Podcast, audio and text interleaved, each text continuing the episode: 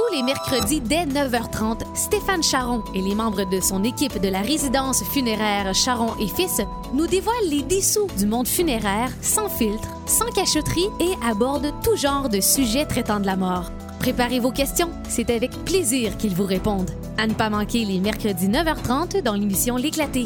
Et là, c'est le temps de nous texter, de participer, chers auditeurs, parce que c'est l'heure de la chronique avec Charon euh, et fils Stéphane. Salut Stéphane. Salut, bon matin. Bon matin. On va parler aujourd'hui, la semaine dernière, on a parlé d'embaumement. Mhm. Et là, aujourd'hui, on parle d'incinération. Donc, on invite les gens à nous écrire euh, les- leurs questions, tout ce qui leur passe en tête. hein, tu vas euh, leur répondre. 819-804-0967. Incinération. C'est un terme qui est de plus en plus populaire depuis euh, plusieurs années. hein. Euh, Savais-tu que le premier four crématoire au Canada a été instauré à Montréal? Puis l'année va sûrement te surprendre parce que l'in- l'incinération, on voit ça plus communément depuis peut-être une trentaine d'années. Mais le premier four au cimetière Mont-Royal de Montréal est arrivé en 1901. Hein? Ça a été un don là, de, de quelques personnes euh, assez riches de la communauté anglophone de Montréal, un dénommé McDonald et quelques personnes de la famille Molson, etc., qui ont fait le don du four crématoire en, 1901. Ça venait de où, ce four-là? Euh, ça venait de, ça venait d'Europe. OK. Ça venait d'Europe, si ma mémoire est bonne, du Royaume-Uni. Mais euh, c'était pas, c'était pas un peu plus populaire là-bas, mais pas populaire du tout ici. Et euh, M. McDonald, qui était justement un, fan d'incinération, il a dit ça prend ça ici, donc il a emmené le four crématoire ici. Mais au début, c'est sûr que les gens qui se faisaient incinérer, c'était une minorité. Il y avait aussi un en peu raison comme de la religion, j'imagine? euh, religion. La religion catholique a permis l'incinération seulement à partir de 1963. Avant 63, si tu te faisais incinérer, si tu étais catholique, tu allais en enfer le reste de tes oui, jours. ben C'était oui, ben épouvantable. Et même la religion catholique a permis qu'on qu'on ait des funérailles à l'église en présence des cendres juste depuis 1985. C'est hier, hein? Est-ce que tu te souviens de ça en 80 Non, je me souviens Non, pas de ça. C'est vraiment des. jeune. euh, ouais, je suis né en 72. J'étais. Ok, oui. J'étais pas vieux vieux, mais euh, dire que quand Charon et Fils a ouvert en 62, euh, c'est arrivé à peu près en même temps où l'incinération était permise par l'Église catholique. OK. Et là, ça consiste en quoi, l'incinération? Bon, l'incinération, techniquement, c'est le procédé pour rendre le corps de la version qu'on voit tous les jours Mhm. en version roche. Parce que c'est pas des cendres. Ah, OK. Je cherche un peu de terme parce que on dit des cendres, mais c'est pas le cas du tout. Par exemple, OK?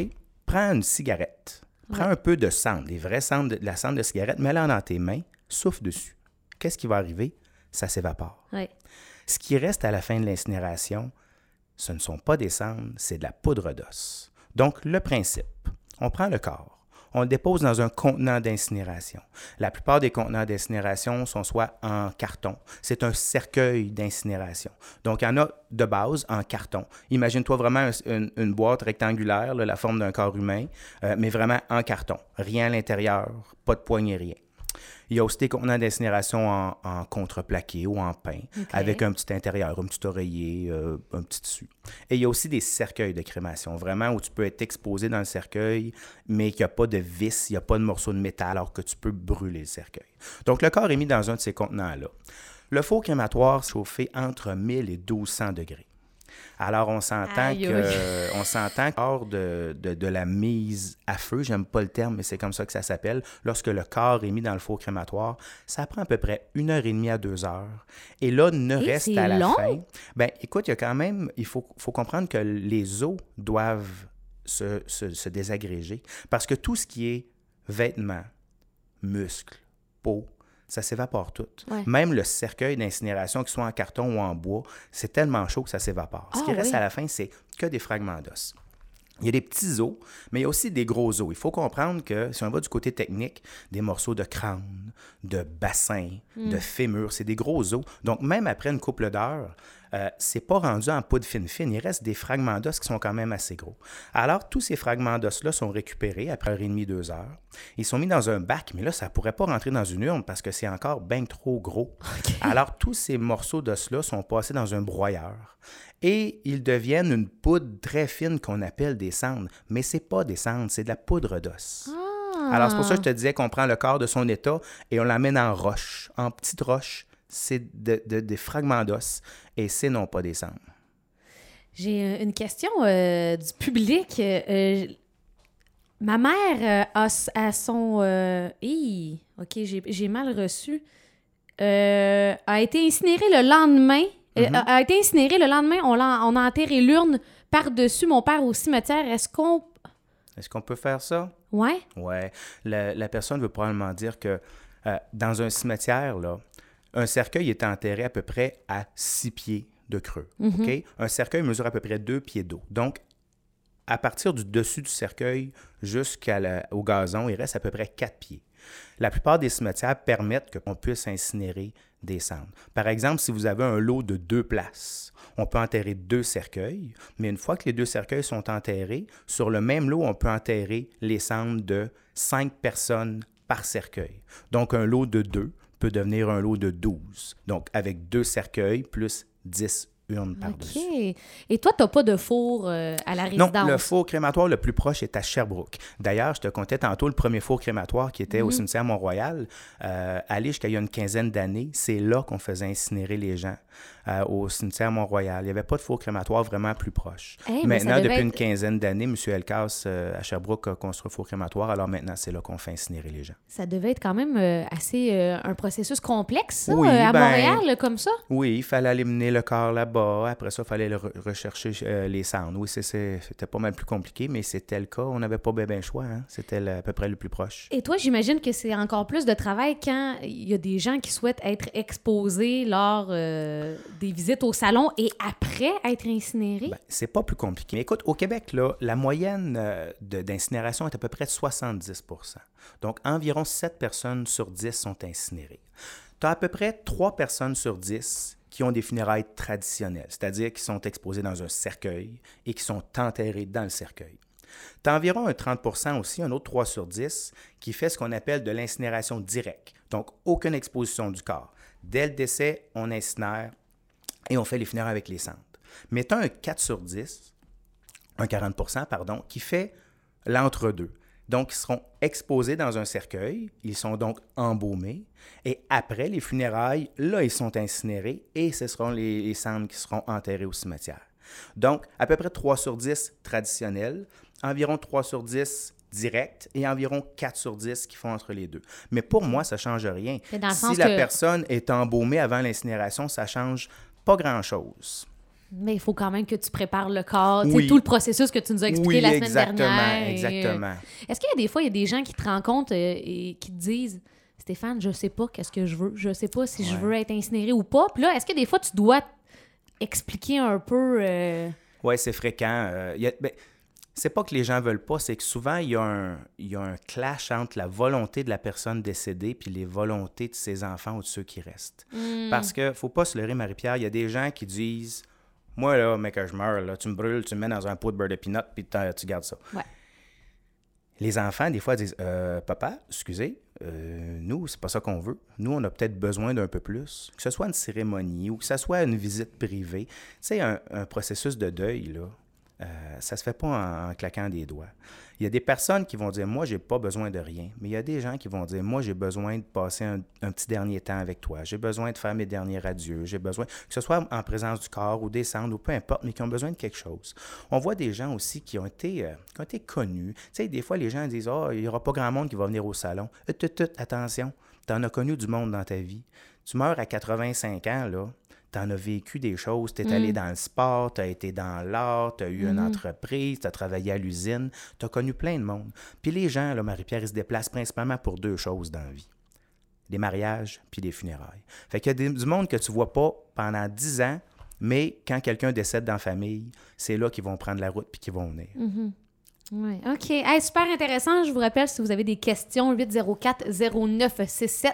Aquamation. Il y a des gens qui nous ont posé des questions. On vous oublie pas. On va euh, les poser tout de suite après. Mais qu'est-ce que l'aquamation? Est-ce que c'est une nouvelle tendance?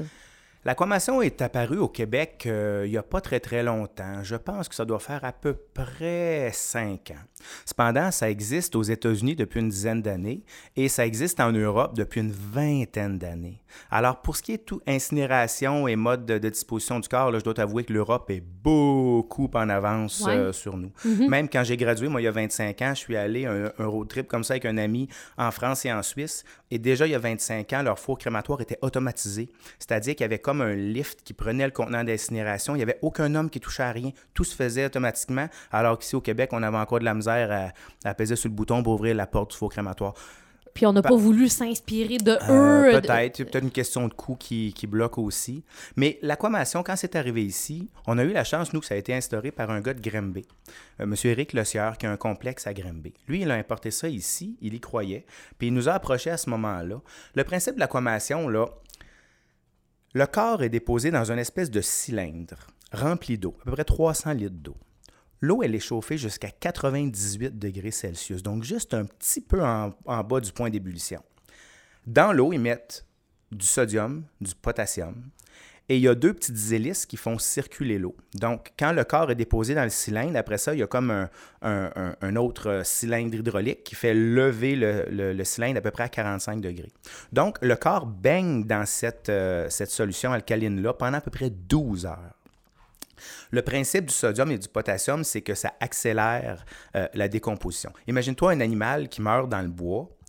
L'alcalinité du sol, plus la pluie, plus la chaleur, plus tout ça, va faire que le corps de l'animal va se décomposer, va retourner à la nature. Ouais. L'hydrolyse alcaline, dite aquamation, c'est le même principe. Donc, ça va faire décomposer le corps en à peu près en 12 heures. À la fin du 12 heures, ne reste que, comme l'incinération, que des cendres, c'est-à-dire des, fragments, fragments. d'os, qui seront à leur tour broyés et déposés dans l'urne. Donc, le résultat est le même que l'incinération, sauf que c'est beaucoup moins polluant. Parce que ça. savais-tu qu'une incinération par le feu, ça émet autant de CO2 dans l'atmosphère qu'une voiture qui part de Montréal, qui va jusqu'à Vancouver et qui revient? Alors que Pour, pour une personne? une incinération par le feu. Alors que l'aquamation, il y a zéro empreinte carbone. Est-ce que c'est une grosse tendance, ça, qui va de plus en plus, tu penses? De plus en plus. Cependant, au Québec, il y avait une machine d'aquamation, comme je vous dis, qui était à. Granby. Maintenant, ils viennent d'en avoir une deuxième qui est, si ma mémoire est bonne, à Rimouski ou quelque chose du genre. Alors nous, ici, on a la chance d'offrir ce service-là aux gens de la région parce que c'est proche. Parce que pour une question de coût, l'aquamation et l'incinération, c'est relativement le, le- le même prix. Il y a une petite différence euh, au coûtant, c'est-à-dire que l'aquamation coûte un petit peu plus cher que l'incinération, sauf que quand tu fais de l'aquamation, le corps est mis directement dans le cylindre. Tu n'as donc pas à acheter le contenant d'incinération, ce qui fait que ça revient au même prix que, que l'incinération. Euh, je te pose une question qui est un peu en lien avec tout ce qu'on dit là. Euh, que faudrait-il pour rendre possible le service d'incinération ici à Quaticook ou d'aqua- d'aquamation? Euh, Est-ce que c'est une question de permis? Est-ce que ça demanderait infrastructure supplémentaire? Est-ce que ce serait un coût exorbitant? Euh, Euh, un peu de tout. C'est sûr que, ce- que ce soit pour un four crématoire ou une machine d'aquamation, ça prend des permis, c'est certain. Il y a des gens qui ont peur pour la pollution. Je vous parle de CO2 qui est émis dans l'atmosphère. Euh, tout, ce qui est, tout ce qui sort de la cheminée, c'est du CO2 et c'est pas de la, de la poudre d'os ou quoi que ce soit, comme on entend des fois des gens dire Ah ouais, mais il va-tu avoir de la poussière de mort qui va tomber sur mon char? Non, c'est pas comme ça. Il y a des filtres et, et c'est tellement chaud de toute façon que euh, ce qui sort, c'est que de la fumée. Mais oui, a- ça prendrait des permis. Et pour rentabiliser une machine, euh, soit un four crématoire ou une machine d'aquamation, ça prend à peu près 125 incinérations par année. À Quaticook, on fait à peu près 75 incinérations par année. Donc, ce ne serait pas encore rentable d'avoir une, une machine. pas encore, mais j'imagine Ouais. avec, avec la, La population Oui, vieillit, hein, donc il y aura de plus en plus de décès. exactement. Euh, D'ici 25 ans, il y aura à peu près le double du nombre de décès. Là. Présentement, là, il y a à peu près 150 décès par année dans la MRC de Quaticook. Mhm. Donc, il faut penser que d'ici 25 ans, il y aura à peu près 300 décès par année. Donc, à ce moment-là, d'ici quelques années, ce sera, ce sera sûrement rentable, mais pour l'instant, ce ne l'est pas encore. OK. Une autre question. Une auditrice, euh, ça me fait penser, on parlait que l'aquamation est un peu plus euh, écologique. Elle dit, moi, quand je vais mourir, là, elle dit, je veux un pot que... Puis ça, j'en avais entendu parler, c'est un peu la mode, un, un pot avec tes cendres et que ça peut devenir un arbre. Mhm. C'est un produit qui existe depuis quelques années ici Comment au ça Québec aussi. Le principe, c'est un peu, imagine-toi un petit peu une urne dans une urne. C'est-à-dire que l'urne, est comme, il y a comme un double fond. Dans le fond, il y a les cendres de la personne. Dans la partie du haut, il y a comme un autre petit compartiment dans lequel il y a de la terre, il y a la semence, il y a une graine d'arbre. Et cette urne-là, elle est faite. euh, euh, visuellement, ça ressemble, à, ça ressemble à quasiment du papier mâché ou du carton. OK? Alors, lorsque l'urne est mise en terre, avec l'humidité du sol, elle va se défaire euh, en dedans de quelques semaines à quelques mois. Quand l'urne se défait, les cendres sont mélangées avec la semence, avec le terreau, et devrait, je dirais bien, je dis bien devrait pousser un arbre. Le problème qu'il y a, la compagnie qui importait ce produit-là au Québec, depuis quelques mois, nous a envoyé une note qui ferme boutique parce qu'ils ont, ils ont beaucoup de complications avec des urnes où l'arbre ne sort jamais. Il faut Hmm. comprendre que pour avoir du succès avec cette urne-là, il faut premièrement que l'urne soit enterrée à une, à une température X, à une profondeur X.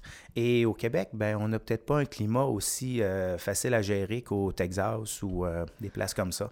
Alors, ils avaient beaucoup de plaintes que les gens Mm. rappelaient après un an, deux ans, disant il n'y a rien qui sort. Alors, euh, c'était un peu problématique. Et l'autre problème qu'il y a, c'est que les cimetières n'acceptent pas cette urne-là.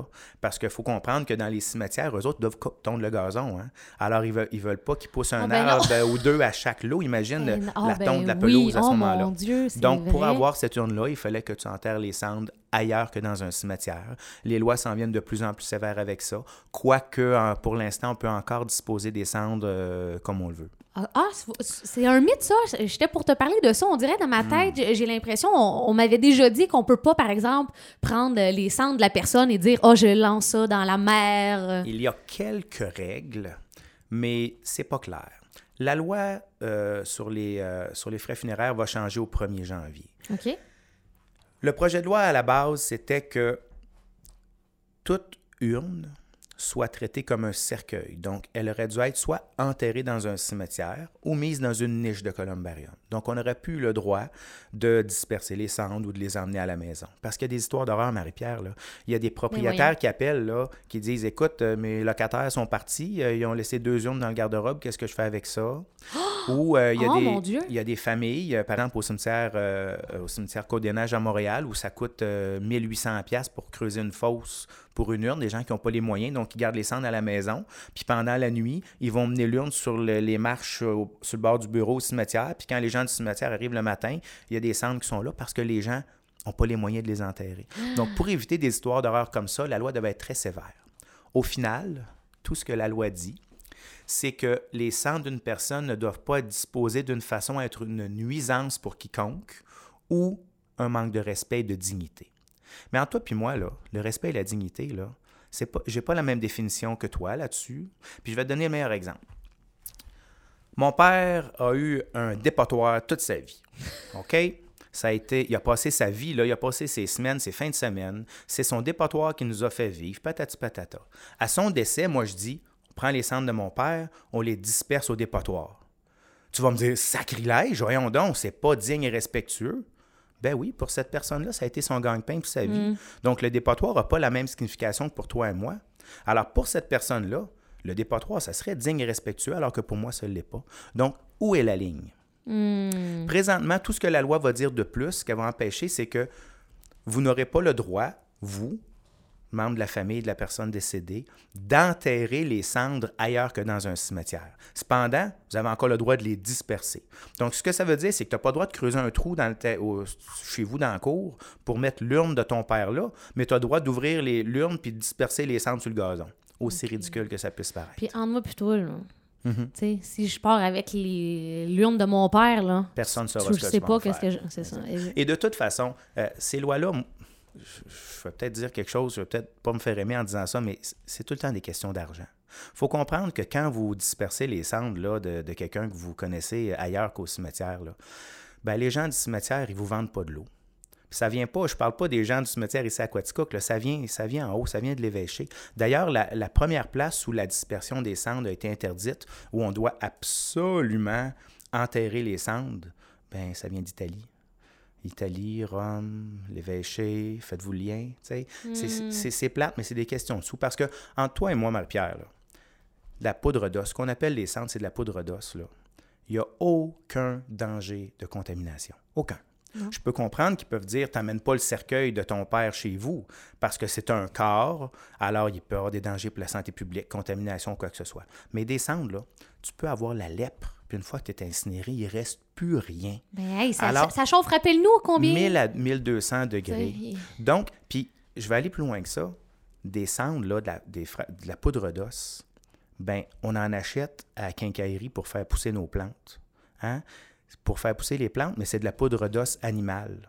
Donc, si on met de la poudre d'os animale sur nos plantes pour les faire pousser, il ne pas me faire croire que de la poudre d'os humaine peut être dangereuse. La seule, la seule raison qui fait que moi je suis d'accord avec le fait qu'on devrait mettre les cendres dans un cimetière ou en quelque part, c'est une question de commémoration. Tu sais, moi, je vais au mhm. cimetière, mes grands-parents sont enterrés là. Je ne les vois pas, mais je sais qu'ils sont là. J'ai comme un je suis comme groundé, je me dis, tu sais, j'ai pas besoin d'aller là pour le parler. Tandis que quand tu disperses les cendres aux 80, d'ailleurs, il y a eu bien des histoires d'horreur avec ça que je te conterai tantôt.